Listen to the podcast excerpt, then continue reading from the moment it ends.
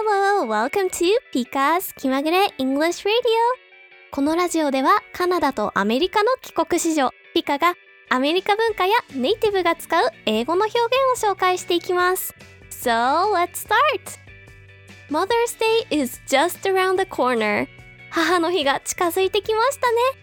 私はありがとうの気持ちを込めて義理の母にはお花と実家の母にはお菓子を渡すことにしました。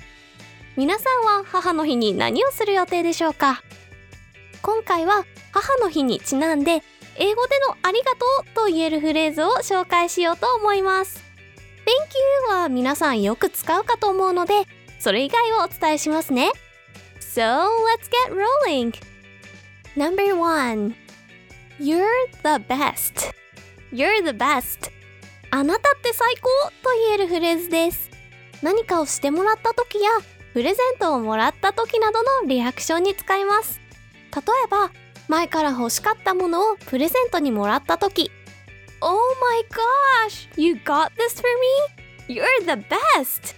えー、私のためにこれ買ってくれたの？あなたって最高みたいなリアクションになりますかなりカジュアルなフレーズになるので家族や仲のいい友人に使うのがおすすめです母の日に応用するなら You're the best mom ever 最高のお母さんだよと言えますね Number 2 That's so sweet of you That's so sweet of you Sweet は甘いの意味がありますが人に対して使うときは優しいという意味で使われます何か親切なことをしてもらったときに That's so sweet of you と言ってみてくださいねまた That's very sweet of you でも同じ意味として使えます。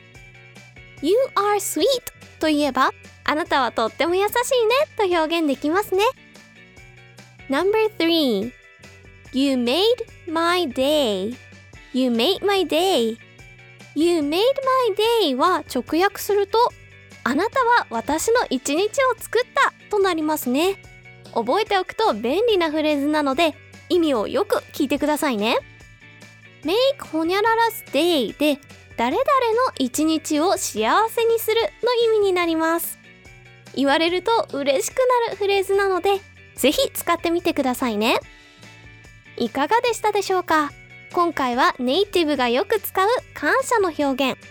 You're the best. That's so sweet of you. You made my day の3つを紹介しました。これ以外の感謝の表現はブログで紹介していますまたどういたしましての言い方5選という記事をブログで公開しているので気になる方はぜひ見てくださいね私ピカが英会話レッスンを始めたので体験レッスンを受けてみたいという方はぜひ体験レッスンの URL から詳細をご確認ください So thank you for listening. You guys are the best.